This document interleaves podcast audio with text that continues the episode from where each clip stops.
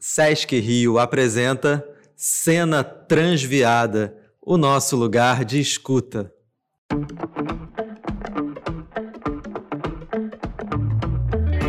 Olá, esse é o Cena Transviada. Eu sou o Pedro Neves e dou aqui as boas-vindas à minha amiga Vivian Avelino Silva. Olá, Vivi. Oi, oi, Pedro. Tudo bem? Eu tô bem, eu sei. Tudo certo. E vamos aqui dar o nosso alô para o Mário César Vilena. Olá, Marinho. Oi, gente. Tudo bem? Que saudades. Pois é. E tô aqui feliz com a nossa convidada do dia, que já está aqui com a gente. E vou dar o meu oi também para Verônica Bonfim. Oi, gente. Oi, Pedro, Vivian, Mário. Prazer imenso estar aqui. Prazer estar com vocês. Gratidão pelo convite. Um salve para quem está aí escutando a gente.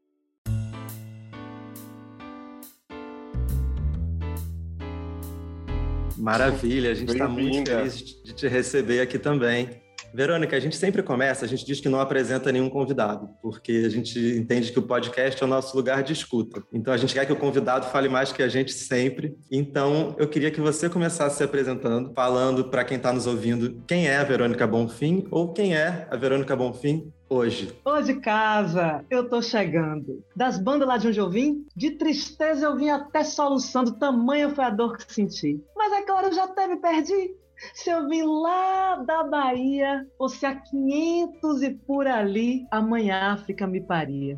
Ah, mas que me importa isso agora, se quem me governa é o vento? Guardai-me onde ele me assopra, meu senhor do bom fim, daqui até o firmamento. Eu sou o que a música me fizer. Saudade, amor, desengano. De Ubatã ou de Lei Fé, Agô, Mojubá.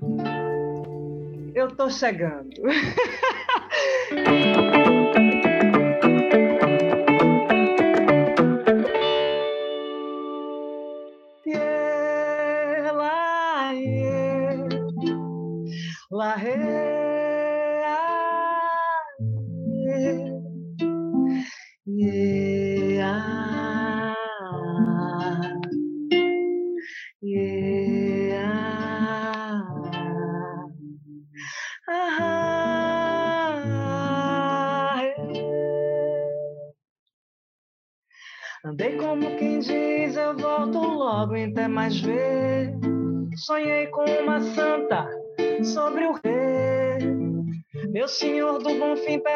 benção e não enxergo mais. Ao longe, minha terra, meu chão, meus pais. De longe, minha vela na mão, meus ais. Mas ô, Dindinha, tô chegando de manhãzinha, oi,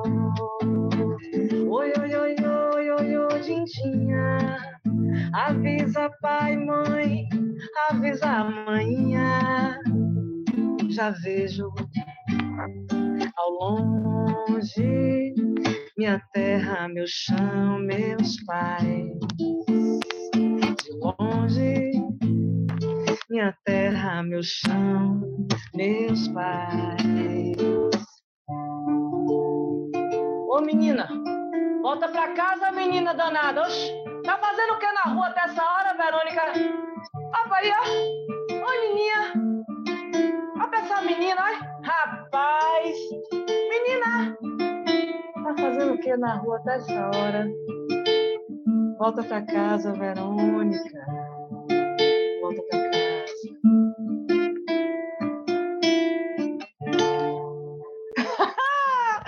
Eu sou Verônica Bonfim, uma baiana criada no sul da Bahia. Nasci em Ubatã, fui criada no sul da Bahia, na costa do Cacau, Itabuna, Ilhéus. Sou filha de Dona Zil, Maria Rocha, com seu Olivaldo Bonfim. Sou neta de uma cabocla arretada lá do sertão da Bahia, minha vovó Tumásia, e uma rainha africana por parte de pai, lá do Engenho Velho da Federação em Salvador, vovó Domingas. Sou eu, Verônica Bonfim.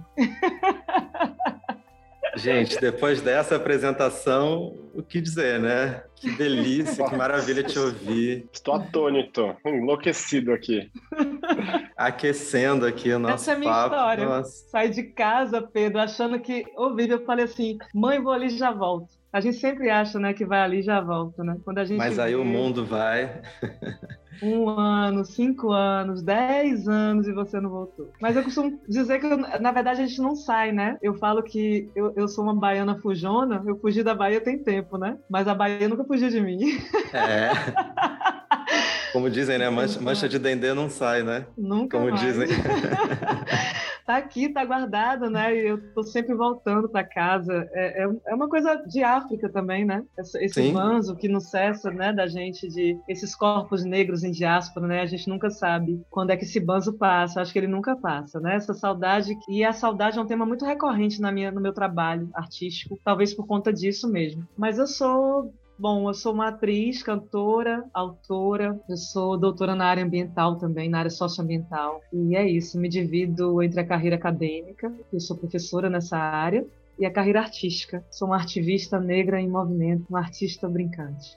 Incrível isso, Verônica. Eu lembro muito, eu vi uma, uma live sua no ano passado, se eu não me engano, nos- acho que foi no dia do, do orgulho LGBTQIA+, é, em que você começava cantando Cazuza, Marina, Betânia, falando dos artistas que, de alguma forma, eles te acolheram, né? Você foi acolhida pela obra deles num momento complicado de adolescência, né? De você entendendo quem você é, de né, um, um- um período conturbado ali que você foi acolhida por, por esses artistas, pela obra deles, pela música deles. É, queria que você falasse um pouco sobre esse episódio, também se foi aí que você foi caminhar para se tornar uma artista, se foi uma, uma decisão assim racional, tipo, vou, vou virar uma artista, ou se foi um caminho natural. Como foi assim esse período?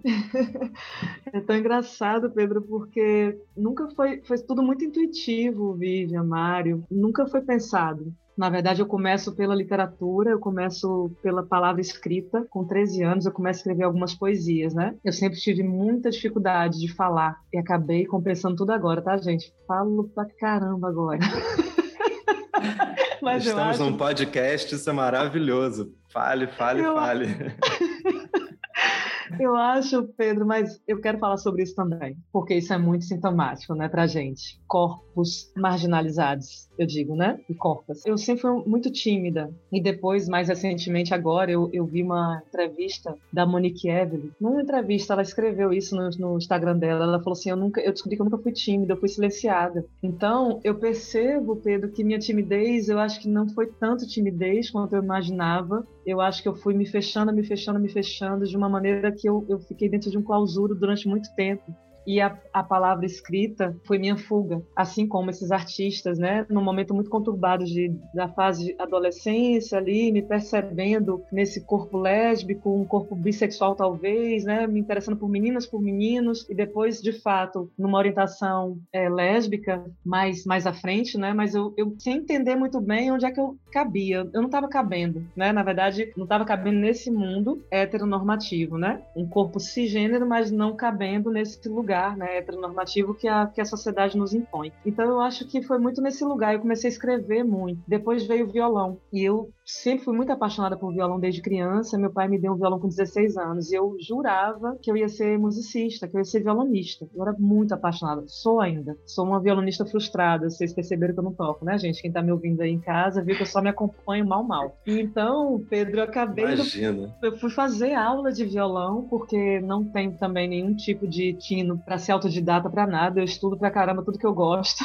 e não, é, me esforço muito. E aí eu fui fazer aula de violão, porque eu queria entender o que, que eram aquelas bolinhas com aquele desenho do violão, o que, que era aquilo. Eu queria muito ler partitura, ficava imaginando aquelas botinhas, as femínimas, as mínimas, achava que eram umas botinhas, olha isso. Aqueles desenhos. E eu falava que, gente, o que, que é? Eu preciso entender isso. Fui fazer aula. Na aula de violão, o professor falou assim para mim, Verônica, eu tinha 15 anos, 15 para 16 anos. Ele falou: Você tem uma voz bonita falando. Você já se ouviu? Você já parou para perceber isso? Eu falei: Não, ninguém nunca me falou isso. Ele falou: Você tem uma voz muito bonita. Por que, que você não canta? Por que, que você não tenta cantar para se acompanhar? Porque aí você vai aprender o violão mais rápido. Menino, para que, que ele foi falar isso, né? Eu fui para casa, eu ficava igual uma louca, Vivian, dentro do quarto.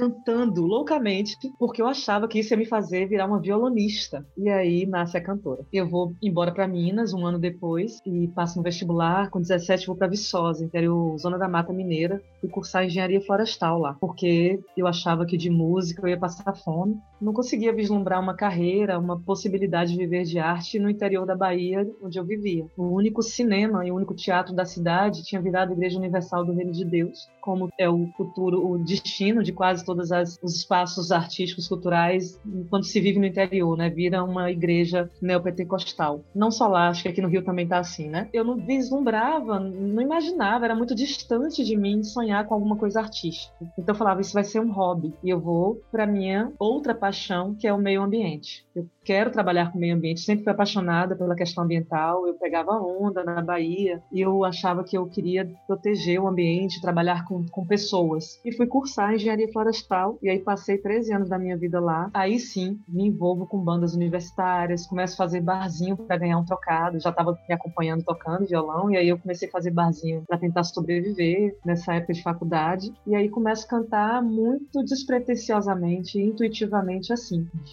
nesse momento. Que coisa forte, né? Você falando, Verônica, porque para mim fica bem claro, né, que você foi silenciada, mas a música tirou, né, a venda da boca, né? Desilenciou você. Foi a música, né? É, em primeiro lugar, né? É verdade. É. é. verdade. E com muito medo, sabe, Vivian? Porque foi tudo muito de brincadeira. Pedro tava numa roda de capoeira, tava jogando capoeira e todo dia depois da capoeira a gente saía para um barzinho para ficar tocando, para continuar tocando. Pegava o berimbau, o pandeiro e ficava brincando no bar, brincando e cantando. E aí alguém me catou nesse bar e falou: Verônica, tinha uma banda na cidade chamada Banda Odara, que era uma banda só de baianos que estudavam em Viçosa, uma banda universitária, e eu amava essa banda, eu acompanhava eles em tudo quanto é, tudo quanto é festa, porque, óbvio, eu tocava todas as músicas da Bahia, a gente morria de saudade de casa, né? E eu tava nesse barzinho, tocando pandeiro, cantando com os meninos, de repente alguém me catou lá e falou assim, Verônica, corre aqui, corre aqui, porque a cantora da banda Odara saiu, e eles têm show semana que vem, eles estão te chamando pra ir lá socorrer. Eu falei, mas eu não sou cantora eu nunca tinha cantado para além da minha família nessas rodinhas de capoeira. Eu falei, eles falaram: "Não, você vai cantar, você tem que ajudar a gente, vai lá fazer um teste". Não, vai lá só fazer um teste. Mário, eu lembro que eu cheguei lá muito nervosa. Eu falei: "O que que eu vou fazer aqui, né? Que música, eu não sabia nenhuma música de cor". E eu lembro que eu gostava muito de uma música de Ivete, que nem era Ivete na época, era a banda Eva, ela não tinha saído para carreira solo ainda. Acho que a Vivian nem tinha nascido nessa época. Oh. E alguns adorei, adorei. Alguns de vocês estão escutando aqui. Ô, geração Z, vocês não vão falar que essa música é cringe, não, tá? Ó. Quer embora, vai. Adeus, bye, bye. Quando você me quiser, estarei no Ilê, já não te quero mais. Quer embora, vai. Adeus, bye, bye. Quando você me quiser, estarei no Ilê, já não te quero mais. Eu amo Adoro isso, adoro Adeus Bye Bye. E Betânia chegou a cantar isso num show. Jura? Sabia disso? Em algum momento, um amigo me mostrou. Eu tô falando isso porque Verônica, assim Passado. como nós, eu... também é fã de Maria Betânia. Em algum Rainha, momento eu você... preciso achar isso de novo. Ela cantava no bis de um show, não vou lembrar qual era. Pedro, por favor. Eu tenho que conseguir isso. Eu vou conseguir e nós vamos compartilhar. Foi a primeira, foi a primeira Vamos música colocar que eu na, na minha vida. Sim, por favor. Foi a primeira música que eu cantei para alguém além da minha família. E que lá nas rodas de capoeira, a gente canta, óbvio que a gente tem ladainha, né? A capoeira Angola tem uma ladainha que você puxa e tem as, as músicas corridas, né, da capoeira regional. E eu cantava muito na roda de capoeira. Mas eu cantava na roda de capoeira, eu nunca imaginei que eu. Eu nunca pensei nisso num lugar artístico. Olha que interessante. Eu estava ali como uma capoeirista e tocando instrumento. Aliás, tudo que eu sou artisticamente hoje, Pedro, devo muito à capoeira, porque eu me tornei um artista brincante que toco vários instrumentos, berimbau, pandeiro, atabaque, por conta desse período, por conta desse momento, né? Eu, muitos anos da minha vida eu fiz capoeira, até hoje eu faço, eu brinco, né, para não não esquecer os movimentos. Então, nessa época, aí quando me levaram para frente um, para pegar no microfone, para cantar mesmo, eu fiquei muito apavorada. Eu falei, gente, tá, tem uma música que eu gosto, que era essa. E aí eu cantei metade dela, porque eu não lembrava toda a letra. Até chorar, chorei, não pude suportar, ao ver se acabar. Todo amor que eu te dei pra curar então. Meu pobre coração Eu vou sair e ler. Vou me esquecer de você no meio da multidão. Eu vou com o negro mais lindo desfilar na avenida e te matar de paixão.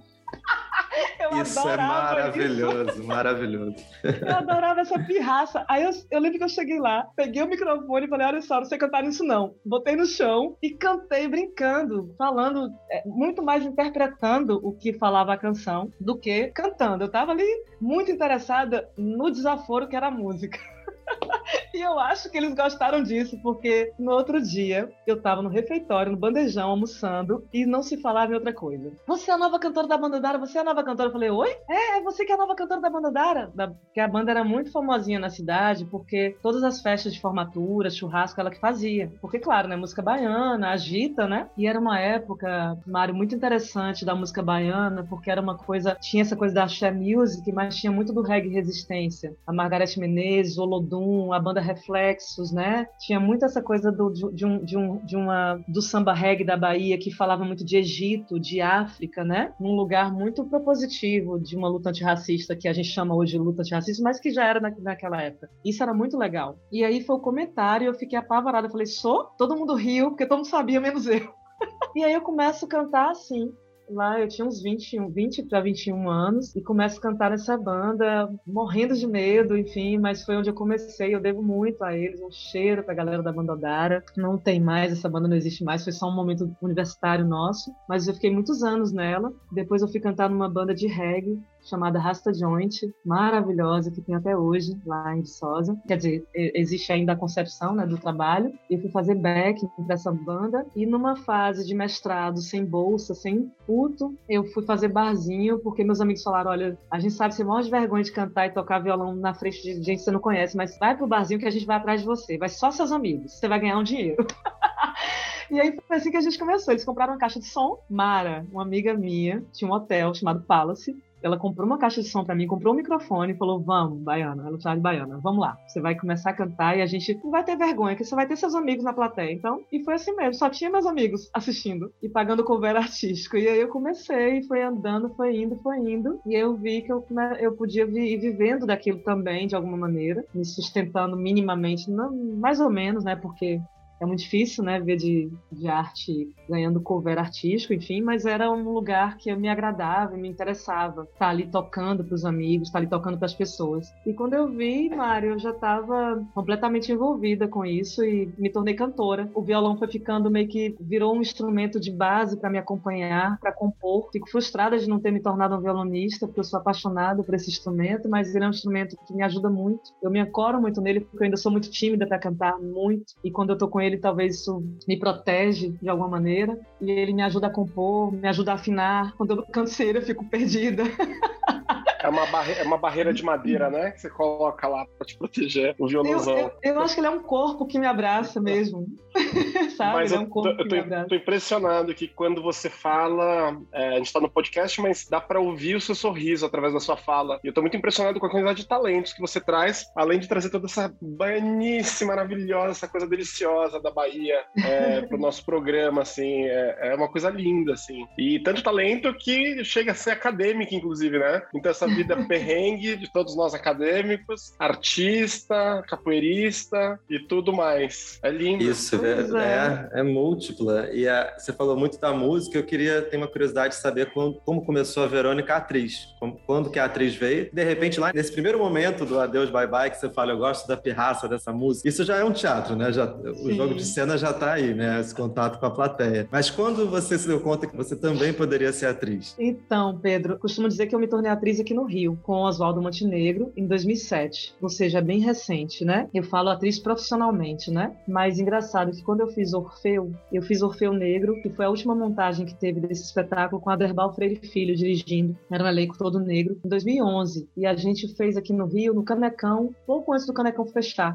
Olha que sorte. A gente lá no interior da Bahia, Mário, a gente sempre ouviu falar do Canecão, né? Para vocês vai parecer uma bobagem, mas pra gente que vem do interior, a gente assiste as novelas da Globo desde criança, então a gente fica imaginando esses lugares que passam na televisão, né? O Canecão, aquela calçada de Copacabana, a praia do Leblon das novelas de Manuel Carlos, você fica. Aí quando você pisa nesses lugares, você fala: caramba, eu cresci imaginando isso, né? E foi tão bonito, porque quando eu fui pro Canecão estrear esse trabalho, minha mãe chorava muito. Ela falou: nunca imaginei uma filha minha pisando os pés no Canecão. E uma semana depois que a gente fez a estreia do espetáculo e foi um sucesso lá, o Canecão fechou. Uma pena. Eu tô dando essa volta toda para falar, mas é para mim foi muito simbólico, né? Porque a Marieta Severo, que é a companheira da Derbal, né? Ela foi, ela foi em alguns ensaios nossos e ela foi assistir a peça. Quando acabou o trabalho, ela me chamou num canto e falou assim: Eu tô muito impressionada com você. Eu comentei com a Derbal, que atriz incrível e como canta bem. Aí eu olhei para ela e comecei a chorar. Falei, mas eu não sou, eu sou cantora. Ela falou assim: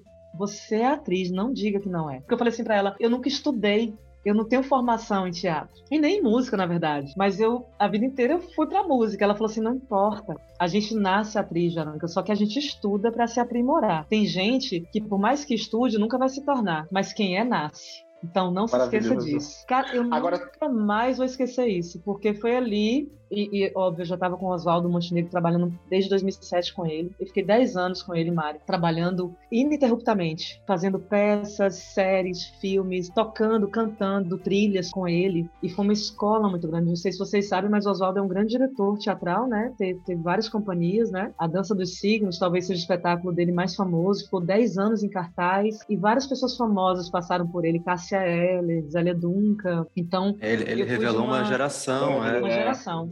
Léo e Bia, né? Nos anos 80. É nos anos 80. E eu tive sorte de entrar. Fala, Mário. Agora, né, né, você estava falando do, da sua estreia é, no Canecão, e a gente tem que explicar para quem não conhece, mas todo mundo conhece, porque é, uma, é um grande espetáculo, é um clássico. É, é de repente, negro, a gera, né? a gera, porque o, o, Canecão tá fechado Ai, há 10 obrigada, anos. Obrigada, me então... chamar de velha. Olha, acabou o podcast agora. Ó, Vivian, desculpa, mas eu, eu, eu, eu, eu tô passada. Não, todos nós aqui frequentamos o Canecão. Mas, mas é do, Vamos explicar para quem está nos ouvindo que Canecão está fechado há 10 anos, então realmente tem uma geração mais nova que não conheceu. Eu frequentei Olha. o Canecão, trabalhei muito no Canecão, tive essa é alegria. É Lembro do Canecão fechando nessa época. Eu, eu fui no último show, que foi o show da Bibi Ferreira. E foi um, foi, um, foi um dia assim, nossa, a gente chorava por ver a Bibi. É o símbolo. Chorava pelo Canecão fechando. É o lugar onde foi gravado um disco que mudou a minha vida, que é o Chico e Betânia ao vivo. O disco de 75, que é Sim. um disco inacreditável. Então eu tava naquele momento. O simbolismo é muito grande, né? De, de ter sido o Canecão, porque é um símbolo para a música e para o teatro do Brasil. E a peça que você fez é uma peça muito simbólica também, né? Que é, é é uma releitura, que é a releitura do Orfeu, do, do mito do Orfeu grego, que Sim. ganha a cidade através da sua lira. E no, no caso do Orfeu Negro, ele ganha a, a cidade do Rio de Janeiro com a sua sensualidade. É. Foi linda. A gente rodou o Brasil, a gente alguns lugares, foi para Brasília, São Paulo também. Foi bem bonito. Depois passou, parou, né, e não voltou. Mas eu não comecei, eu estreiei no Teatro do Leblon com uma hum. peça com Oswaldo Montenegro. Eu fui, na verdade, eu fui fazer uma oficina. Eu comecei a contar na rua, na verdade, com a minha idade. É um grupo de teatro de rua, né? Vocês, vocês conhecem, tá na rua, é um grupo super antigo aqui no Rio. Eu fui fazer uma oficina com eles, gratuita. Alguém, uma amiga me ligou de Viçosa e falou: Nega, você tá no Rio tentando aí sua carreira. Você não quer ir fazer um curso de teatro de graça, não? Vai lá. E eu fui. Mas eu, aí, por isso que eu tô voltando nessa história, porque também foi despretensiosamente, Pedro, porque eu fui nesse curso de teatro, Vivian, muito no, numa vontade muito grande de me aperfeiçoar a cantora do palco, a cena. Porque muito fã de Betânia. Betânia é a minha maior referência disparado. E eu gosto muito dessa coisa da palavra e da interpretação. Eu acho que esse negócio da capoeira, na hora que eu fui interpretar a música, eles gostaram porque eu tinha muito isso em mim. Na época eu não conhecia o trabalho da Betânia ainda, não era fã dela, mas muita gente falava que minha voz parecia que eu tinha alguma coisa dela. E eu comecei a escutar, me apaixonei perdidamente e comecei a achar que eu era Betânia, a louca. Comecei a achar que minha voz era igual a dela, eu queria cantar como ela, até a respiração fazia igual. Aquela coisa de fã, né? Mas eu tô perdoada porque a Liz e Regina... aquele passinho, Verônica, você faz aquele passinho? Mas eu fazia sem, sem conhecê-la. E depois me falaram que ela fazia. Eu falo, é muito, muito maluco isso também, né, gente? Porque é muito intuitivo, mas você não sabe de onde vem. E aí eu fui assistir depois Betânia, tinha muita coisa parecida mesmo, eu não entendia de onde vinha. E eu nem via, eu não, não conhecia ela. Eu não, nunca tinha visto. Eu via muito Clara Nunes na TV, no Fantástico. Lembrar, eu lembro muito dela, eu pequena, ela com aquelas saias brancas na praia rodando. Mas Betânia sempre foi uma pessoa mais reclusa, não era muito de se expor, mas tinha muito LP dela lá em casa casa. Aí, galera, geração Z, tinha LP lá em casa, tá? Você sabe aquele bolachão? Long play. Vinil. o vinil. E eu ouvia muito, papai e minha mãe ouviam muito eu ouvia e me apaixonei perdidamente por ela. Mas eu, eu lembro que eu fui fazer essa oficina com Tá na Rua porque eu queria muito essa coisa da presença do palco. Menina, pura mentira. O bicho da coxinha me mordeu ali eu nunca mais larguei. Dali eu fui fazer a oficina com o Oswaldo e com o Oswaldo também. Ele chegou, ele me olhou e falou assim: Olha, a gente vai trabalhar muito junto. E eu não entendi. Era um teste com a oficina e ele falou: A gente vai trabalhar muito junto. E aí ali ele me convidou pro filme Léo e Bia e não larguei nunca mais. A gente não se largou nunca mais. Mas e aí você tá fazendo essa referência toda da Betânia, né? E olha é tipo um caminho que se cruza, porque a Betânia ela começa atriz, termina em intérprete, né? E leva muito dessa questão de atriz pro, pro show dela, né? De falar uma poesia decentemente, fala textos maravilhosos. E você vem com, essa, com a história toda do violão e termina atriz aqui, né? Continua atriz. ela, e o sonho dela era ser atriz, né? Na verdade. É, com é... essa coisa da cena, né? Engraçado que, na verdade, eu só para fechar isso, porque essas, ontem eu postei um vídeo é, no meu Instagram da primeira personagem que eu criei na minha vida, eu tinha 15 anos. Eu falei que eu comecei atriz profissionalmente no Rio em 2007, mas desde muito criança, muito nova, eu já tinha várias personagens. Isso que é interessante, mas a gente pode falar no próximo bloco.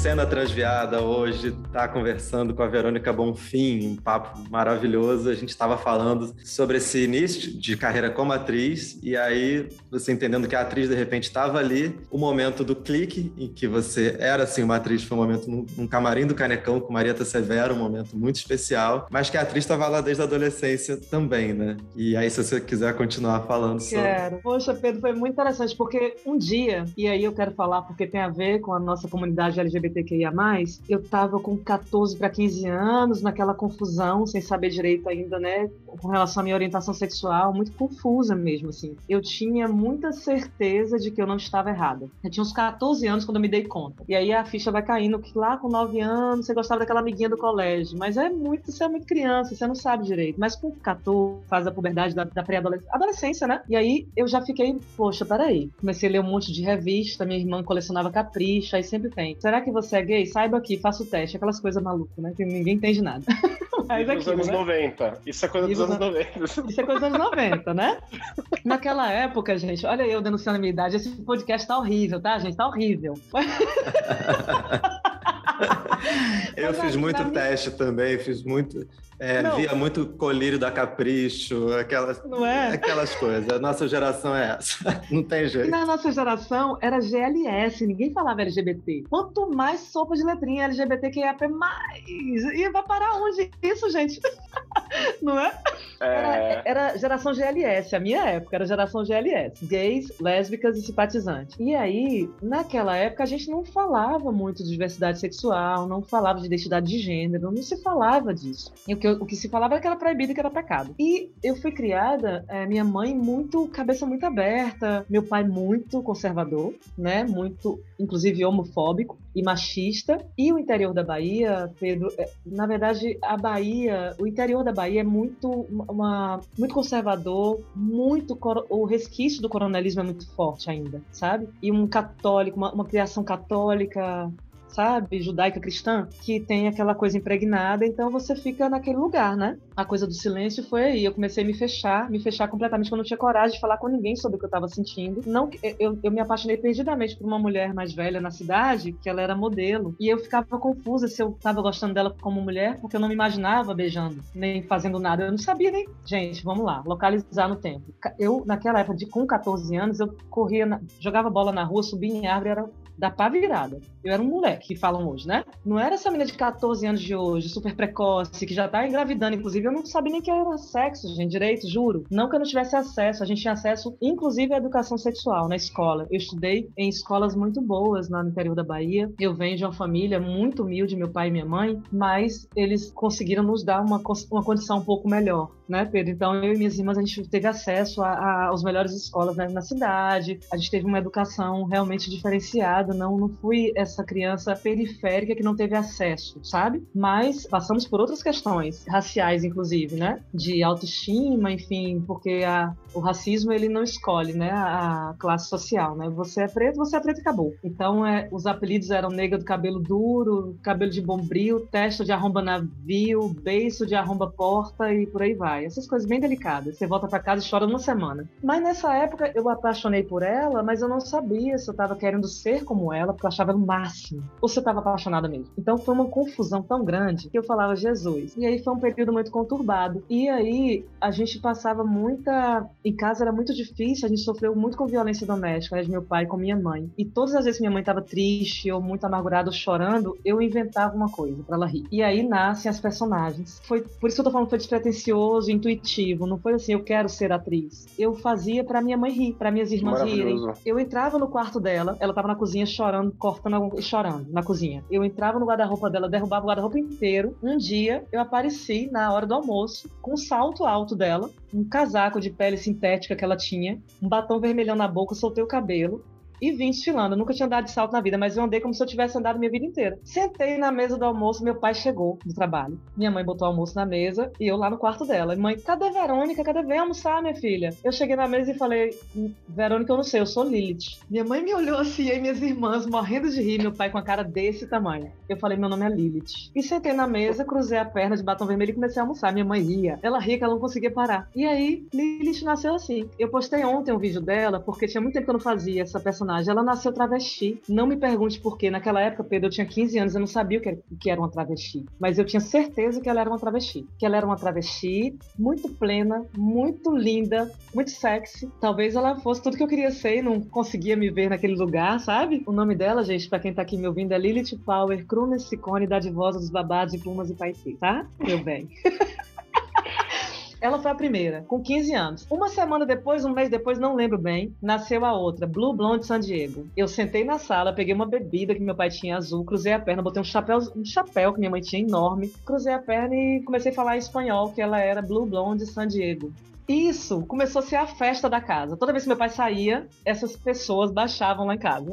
Porque quando ele chegava, eu corria pro meu quarto, me acanhava. Mas quando ele não tava em casa, a gente tocava o terror. Eu, minha mãe e minhas irmãs, e elas adoravam. Chama outro personagem. Aí vinha Dadinha. Dadinha, Maria é uma faxineira. Qualquer dia você chama ela na sua casa, você vai ver o que ela vai fazer.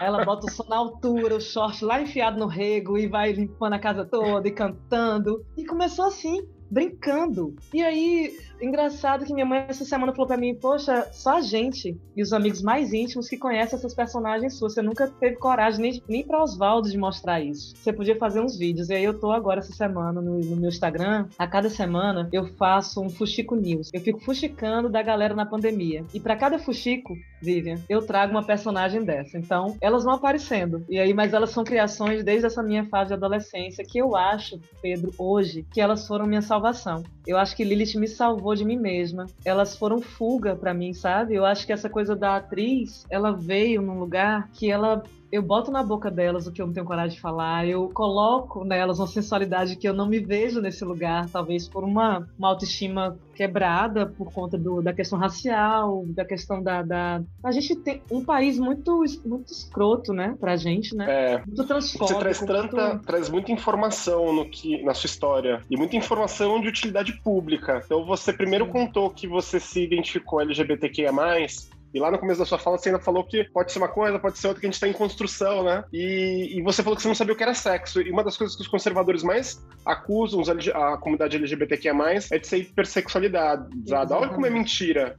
A outra coisa é que você falou como a nossa estrutura preconceituosa, racista do Brasil faz um determinado grupo, pessoas negras, se sentirem não bonitas, né? Se sentirem Sim. inferiorizadas. Ou hipersexualizadas também, o que é, é, uma contradição. E isso, que bom, que sorte que a nossa comunidade teve, teve de fazer você encontrar esse caminho, essa válvula de escape através das artes Sim. todas que você pratica, para você poder estar conversando com a gente hoje. Mas que triste, a gente tem que contar a importância de você estar contando tudo isso, esse, esse, esse laboratório. Gente, desculpa, vocês me convidaram para o podcast, eu tô aqui na sessão de terapia, né, gente? que maravilha.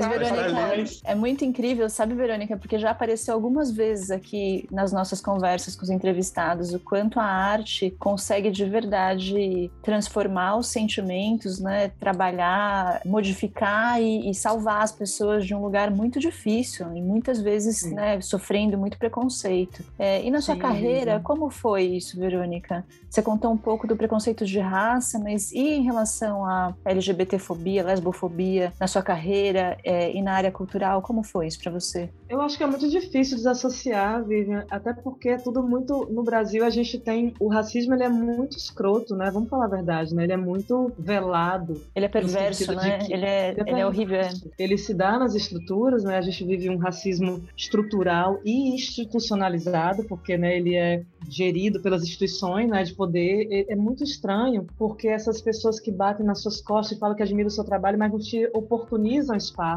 né? Ela gosta de você porque você é minha amiga ou é meu amigo, mas eu queria casar com minha filha, sabe assim? Então é, é um lugar muito perverso.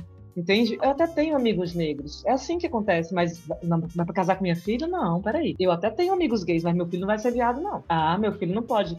Não, entende? Então é muito maluco isso na minha cabeça, assim, é muito perverso, porque eu não sei te dizer, a ficha vai caindo muito tardiamente, né? A gente, na verdade, eu me descubro como mulher negra muito tardiamente, e aí eu preciso explicar isso, porque é, primeiro que a gente tem pouco tempo, né? O Brasil foi um dos últimos países a abolir a escravidão. É bom, é bom que se localize no tempo isso. O último então, das Américas. Ainda o último das Américas. É muito importante que a gente localize é, que contexto de, de povo negro a gente está falando, porque a gente está se entendendo como negro ainda. Foi ali, 300 e poucos anos, sei lá, né? A gente está se entendendo ainda. Então, porque quando você vive numa sociedade onde tudo é ocidentalizado e tudo é branco, tudo é, né? Narciso acha feio o que não é espelho. E o espelho é, tem que ser o padrão. E o padrão é cis, gênero heteronormativo branco, homem. Então, é muito difícil você sair disso. E aí você, eu não sei onde é que começa e onde é que termina o que eu fui é, alijado, o que me, me, negaram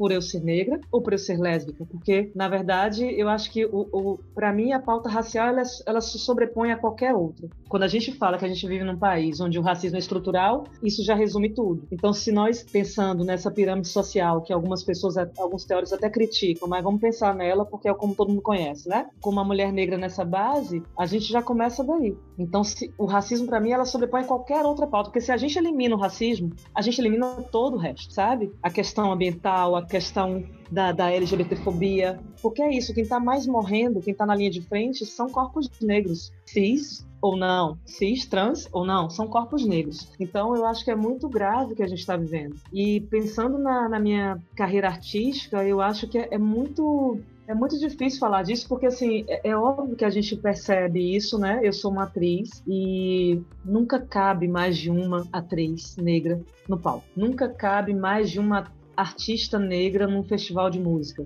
Tem que ter uma ou no máximo duas para compor exceto se você vai para a África. Eu já fui à África quatro vezes, como convidada com o meu trabalho autoral. Eu cantei mais lá fora do que aqui no Brasil, porque aqui ou são festivais grandes e você tem que ter um nome forte para entrar, não vou nem falar de festival. Uma casa como o Circo Voador. Se você não tem um nome, você não entra. Porque a concorrência é muito grande. Você está numa cidade como Rio de Janeiro. E aí você concorre no mesmo edital ou no mesmo espaço com Lenine, com Marisa Monte, com gente muito grande, que eu quero dizer grande, vocês me entendem, né? Grande no sentido de ter um alcance de público, né? De patrocínio, de Muito reconhecidos, é, uma, uma estrutura enorme.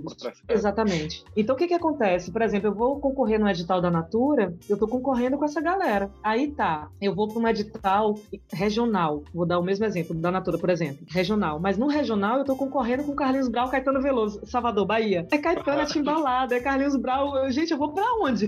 Entendeu? E aí você pensa, num momento como esse pandêmico que você tem uns editais de respiro, que é justamente para te dar um respiro enquanto uma artista independente, você tá vendo artistas de renome concorrer com você nesse mesmo edital. É muito surreal. Então, o que eu percebo, Pedro, e aí respondendo sua pergunta, Vivian, é que é muito difícil quando você é um corpo negro, homem ou mulher. Se você é um corpo negro LGBT periférico, então piorou. Vai só piorando a situação, né? Porque aí você, você é alvo o tempo todo, né? Se você é um corpo trans, então, meu irmão, acabou. Porque é o, é o país que mais mata. Nós somos o país uhum. que a cada 23 minutos tomba um corpo negro. E a cada 24 horas tomba um corpo LGBT. Vocês imaginam? Essa conta não tem condição de fechar. A gente, nós somos 54% da população declaradamente, autodeclaradamente negra, né? Ou afro-brasileira. E como que pode? Entendeu? Então, é muito estranho que nesses editais, nesses espaços. Na televisão, você abre, você liga a TV, você vai ver uma novela, você vai ver uma peça de teatro, uma, uma peça musical. Eu vou resumir essa conversa dizendo o seguinte: Vivian, eu fiz dois musicais grandes no Rio de Janeiro nesses meus 15 anos de Rio de Janeiro. Já tem 15 anos que eu tô aqui, uma, 15 não, 16. E já tem muito tempo que eu trabalho com teatro musical, já tem muito tempo que eu tô, que eu me tornei uma atriz de teatro musical também. E uma artista brincante que tem uma um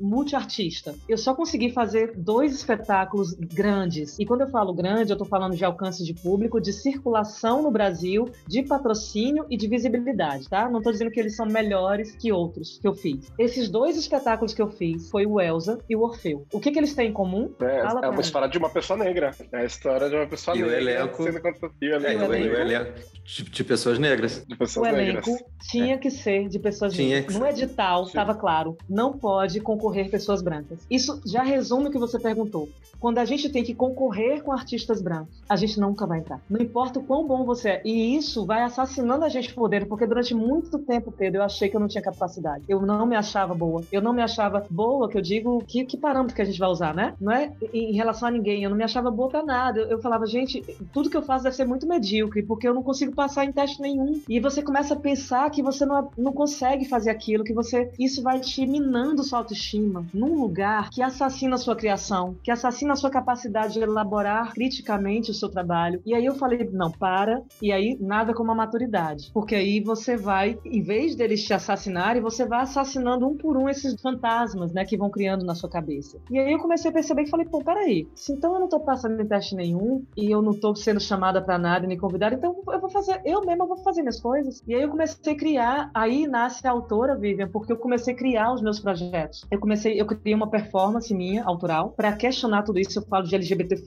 Eu falo de genocídio do povo negro, falo de assédio sexual nessa performance, chama Fragmentos de um Descompasso. Eu tenho um livro infantil que é a menina Aquile, seu tambor falante, que é a história de uma menina que vive em África, Aquile, com o melhor amigo dela, que é um tambor, que também foi demonizado aqui na nossa cultura ocidental e é um instrumento sagrado para as culturas dos povos originários e para as culturas dos povos africanos. É um instrumento de comunicação oral. Então é a história dela com o melhor amigo dela, que é esse tambor falante que ri, brinca, solta pum. Ele é uma figura. E aí esse livro é para minha criança interna, que eu não conseguia ler livros onde eu me via representada quando eu era criança. Eu lia livros da Disney com princesas loiras de olhos azuis, onde eu falava, poxa, então meu cabelo é de bombril horroroso mesmo, né? Hoje eu amo meu cabelo. Hoje eu amo gente. minha cor. É muito louco. Pra quem não tá vendo a gente, eu sou uma mulher negra, magra, de cabelo black power, castanho. Eu tenho uma pele parda, porque eu sou fruto de uma relação interracial. Eu sou uma negra de pele clara, como chamam, né? Não sou uma negra retinta.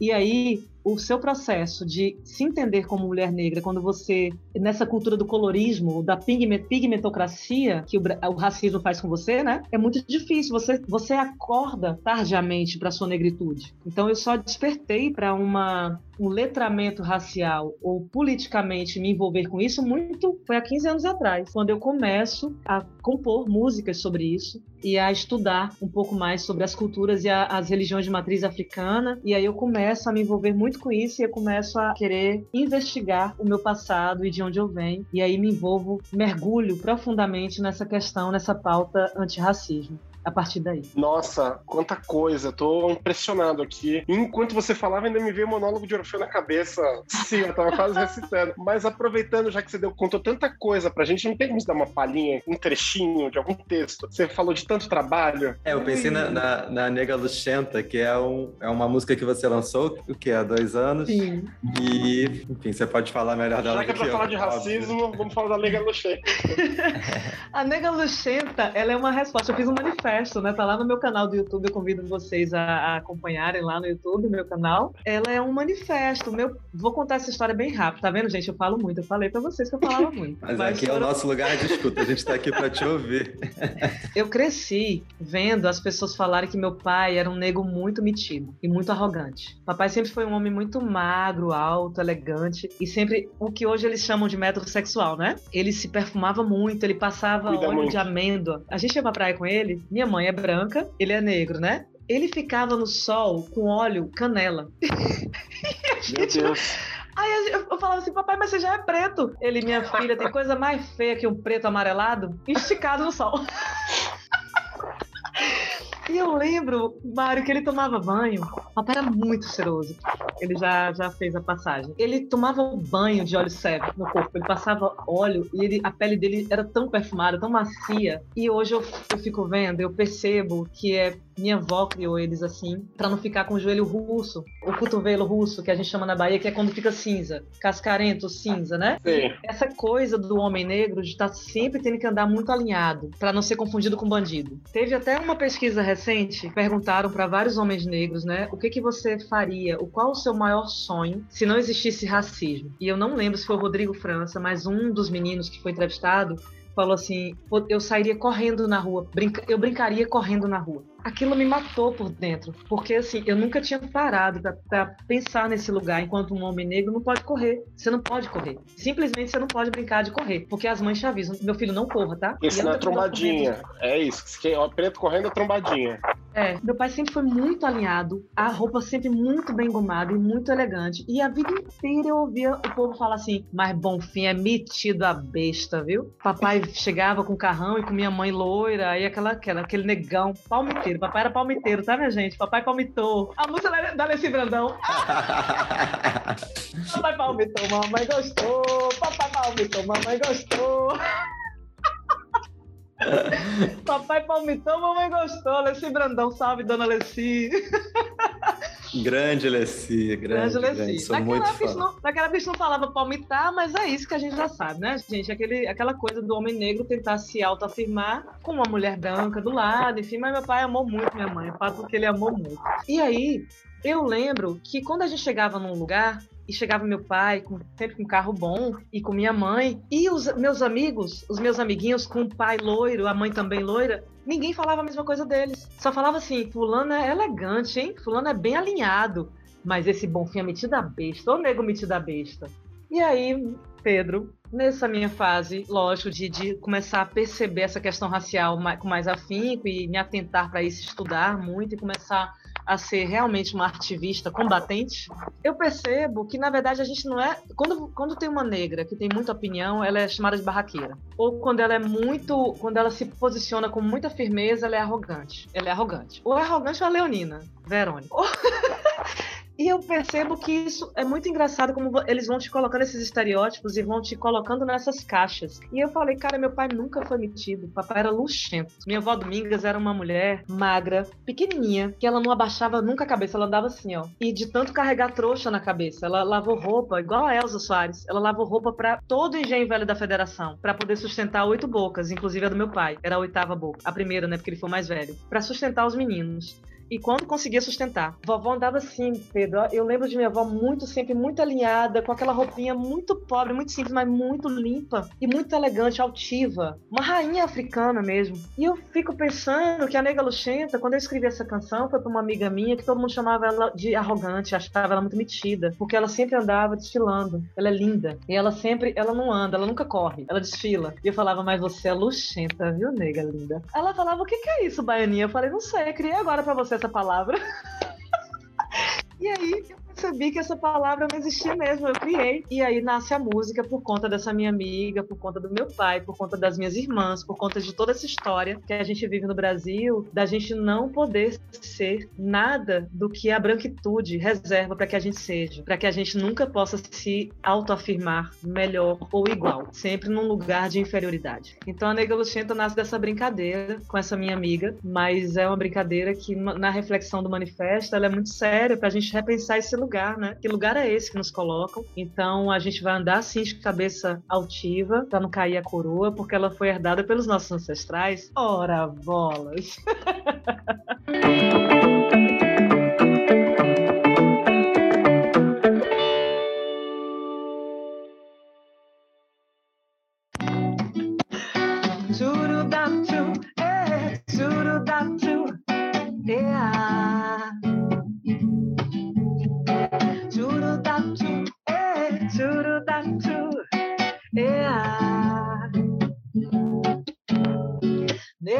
luxenta que brinca com a roda da saia debaixo dos arcos da lava.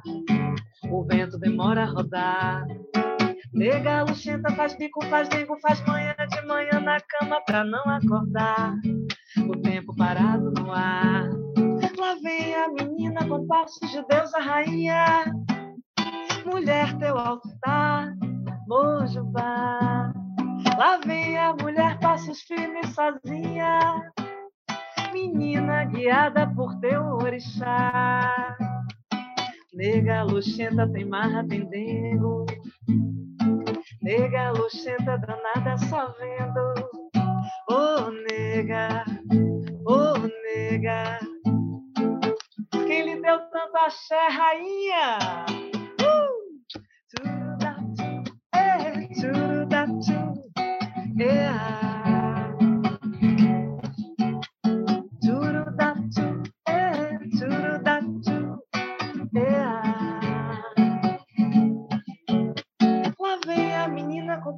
braços de Deus a rainha, mulher teu altar, Mojuba.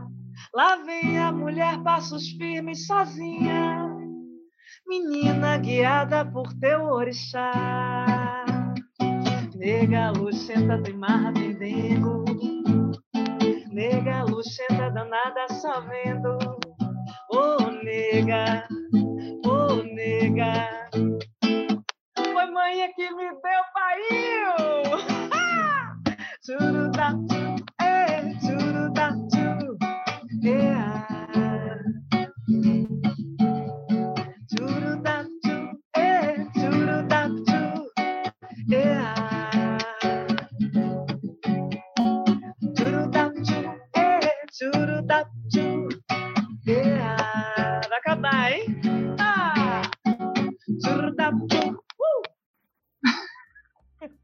maravilha! A gente está conversando hoje com a Verônica Bonfim. Está sendo mais que uma conversa, um show, uma live. Eu não, não é sei é nem live. chamar essa maravilha aqui que a gente está tendo.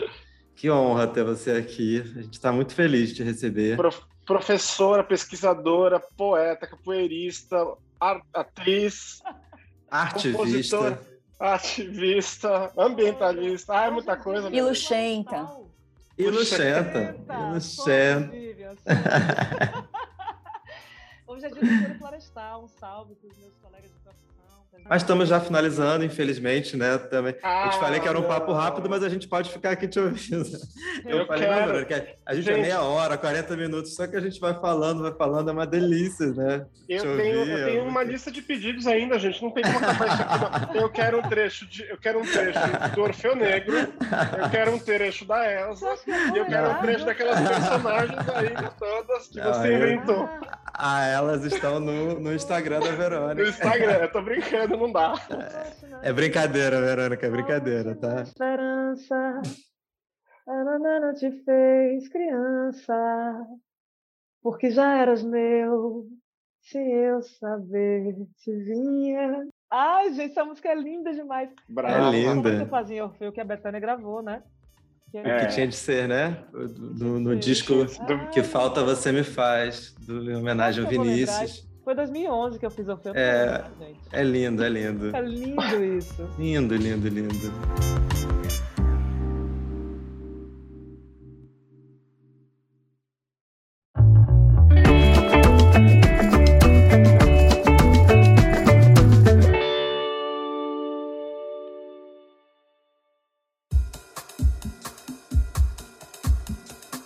Gente sempre termina no, no, nosso projeto A Cultura Transviada, a gente está aqui no Cena Transviada, e a gente sempre termina perguntando o que é ser transviada para você. Ai!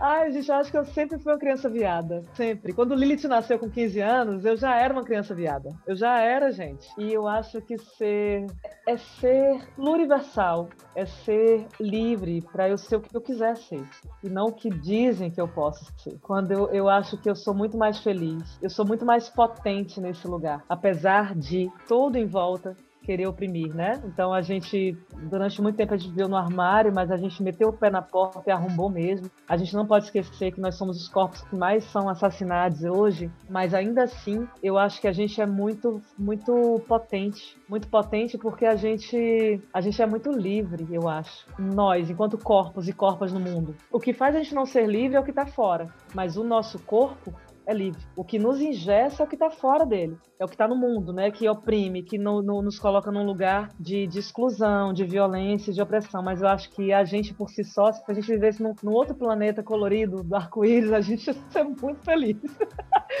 né? Se a gente pudesse beijar, abraçar quem a gente quisesse sem ter essa. Eu, por exemplo, eu não sei o que é isso. Eu tive uma namorada, Pedro. Mentira, duas, que me assumiram durante toda a minha vida.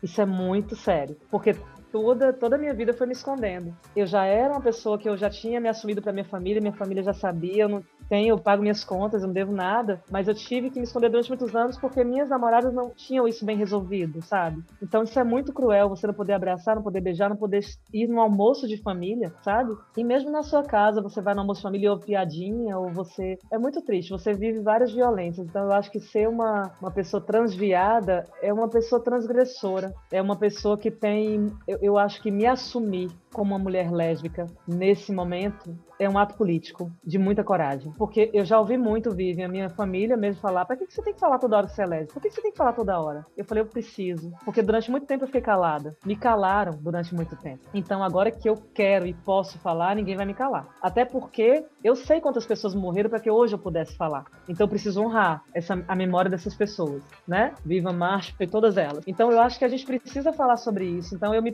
isso para mim é um posicionamento político. Reafirmar a minha identidade é um posicionamento político para que eu possa continuar existindo nesse mundo. É só assim que eu me coloco, que eu, que eu consigo existir. Porque do, da, de outra forma não é existir para mim, né? Então, ser uma pessoa transviada é ser uma pessoa transgressora no bom sentido, de romper barreiras, romper rótulos, romper caixas, armários e viver livre, né? Até que a gente possa realmente, de fato, conquistar nossos direitos, que eles existem, mas a gente ainda não conquistou plenamente porque eles não são efetivamente respeitados na prática. Lindo. Lindo. Muito lindo te ouvir, mesmo. Eu tô, tô, realmente emocionado de ter tudo que eu ouvi aqui, de ter você aqui. E muito feliz. Acho que quem vai, quem tá nos ouvindo vai gostar também. Queria te agradecer muito pela disponibilidade, pelo tempo, por, por tudo, por essa fala tão bonita, por essa tudo que você cantou, tudo que você disse. Obrigado, obrigado de coração. Eu Obrigado, querida. Eu adorei, eu adorei, também, Verônica. Foi o máximo. Eu tô aqui Obrigada. arrepiada. É difícil dizer, né, Pedro? É difícil expressar o quanto a gente aprende, o quanto a gente incorpora, né, desse sentimento. A Verônica fala com o coração, claramente, né? Ela canta sorrindo, ela né, transborda essa coisa. E eu acho que a gente se sente muito orgulhoso, né, mais uma vez, de poder gravar isso, deixar gravado, deixar registrado e mais gente poder escutar. Sim, que chegue a muita gente. É. Obrigada, Mário. Pedro, Vivian, pelo espaço, pela oportunidade. Eu acho que eu falo muito, eu falo, eu tô repetindo isso, né? Peço desculpa, mas é porque assim, não tem como não falar, porque uma coisa vai levando a outra, são vários gatilhos, né? São questões muito sérias que estão guardadas, né, Pedro, pra gente, que acaba que é muito importante serem faladas mesmo. E acaba que viram quase uma catarse. E vocês que lutem para editar esse negócio. tá? Vamos editar. vocês que lutem. Porque eu acho, eu acho que essa catarse, ela não é só minha né, Vivian? Vocês trabalham com saúde. Eu acho que era tão importante e, e eh, durante muito tempo eu, eu, uso muito isso na minha hashtag arte cura, arte salva. E nessa pandemia a gente teve isso claramente. Vocês que trabalham com saúde, vocês sabem disso. Parece clichê, mas não é clichê. Eu sou o maior exemplo disso. A arte literalmente Pedro me salvou. Ela me salvou primeiro de mim mesma e de tudo aquilo que me oprimia. Então, desde o ambiente familiar, que não é minha mãe e minhas irmãs, mas era meu pai de alguma maneira, e tudo que, né, vem com essas sombras desse, desse sistema patriarcal que a gente vive, né? Então, a arte foi o lugar possível para eu existir. O Ferreira Goulart tem essa frase linda, né? A arte existe arte porque a vida não basta. Não basta. Eu tomo isso para minha vida, porque eu acho que se não fosse a arte, e nesse momento pandêmico, então, eu não sei como é que as pessoas conseguem sobreviver sem arte. Eu não sei. Eu não sei o que eu faria da minha vida se não fosse a arte, sabe? Então, com todo respeito às, às pessoas que sofrem, com que tem um sofrimento mental, eu acho que eu enlouqueceria. Eu acho que eu teria um sofrimento mental muito grande hoje se não fosse a arte para me colocar num lugar, num estado de pureza. Eu canto sorrindo, Vivi, porque ela me traz para um estado de pureza que eu nem sei se é bom ou se é ruim, se eu tô afinando, se eu não tô, eu não sei te dizer. Eu vou para um outro lugar, para uma outra dimensão. E essa dimensão é um lugar que eu quero habitar. E quando eu estou nela, Pedro, eu não tenho dúvida que quem tá trocando comigo e quando eu, eu alcanço essas pessoas num lugar eu tenho certeza que é uma troca muito bonita, porque ela é muito verdadeira e muito honesta, para além de questões técnicas, sabe? Então, nesse momento, eu não me preocupo com isso. Eu me preocupo se eu tô feliz eu tô transcendendo. Quem tá ouvindo deve estar tá também, vai se divertir comigo. Por isso que eu me considero artista brincante. Eu quero brincar. E quando, porque é isso, é quando a gente brinca, se o público, se você brinca, o público brinca com você. O show do Elsa que a gente fez agora essa semana, sei lá, semana retrasada, eu era a única Vivian passando vergonha naquele palco, porque vocês assistiram, vocês vão ver, eu tava pingando pingando suor. Todo mundo linda, maquiada. Eu pingava, completamente suada, toda craquelada.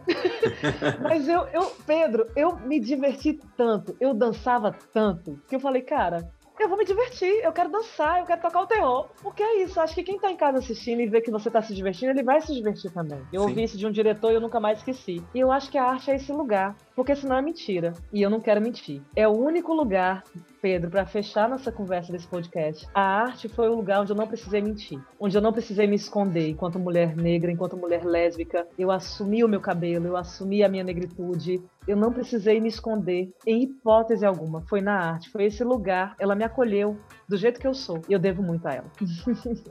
Nossa, depois disso a gente não precisa falar mais nada. É.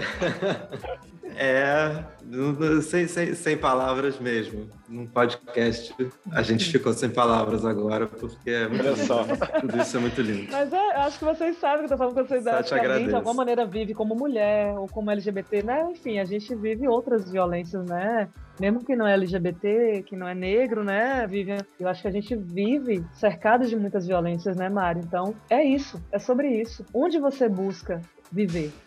Eu busquei na arte então, que cada um consiga, a mensagem que eu quero é que cada um consiga achar um lugar de escape no sentido bom da palavra. Ache o seu lugar de conforto, de, de paz e de cura para você conseguir atravessar todas essas violências que não diz respeito somente à pandemia. Onde é esse lugar? Para mim foi na arte, eu devo muito a ela. Então, muito obrigada por estarem aqui ouvindo a gente, por esse lugar de escuta e de afeto de vocês três e de quem está aqui ouvindo, me ouvindo. Eu quero muito agradecer, porque se não fosse isso, eu não tinha para quem falar e trocar e também aprender, porque aprendo muito, porque toda vez que eu falo, eu também aprendo. Então, muito obrigada.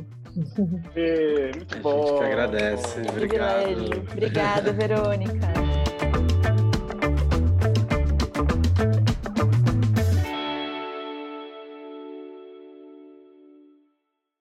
Nega Luxeta é o que você quiser ser.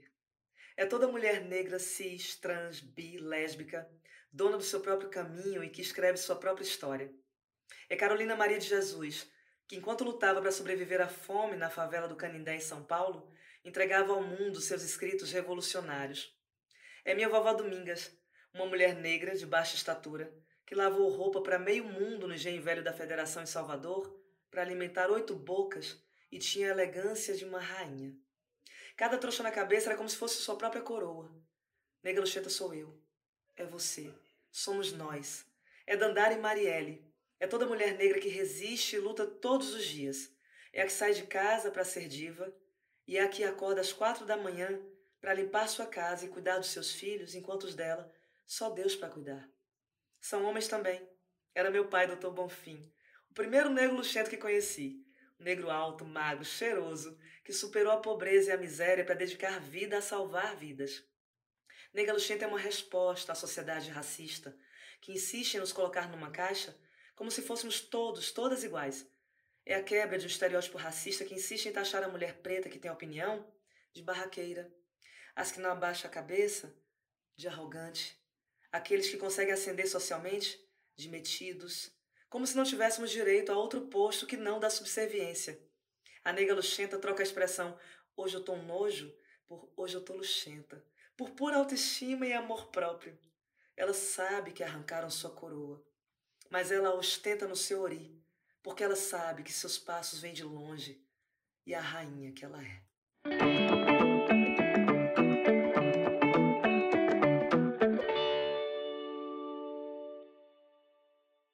O podcast Cena Transviada tem a realização do Instituto Sal Diversidade, da LP Arte e do Sesc Rio. Nós agradecemos muito pela sua escuta desse episódio.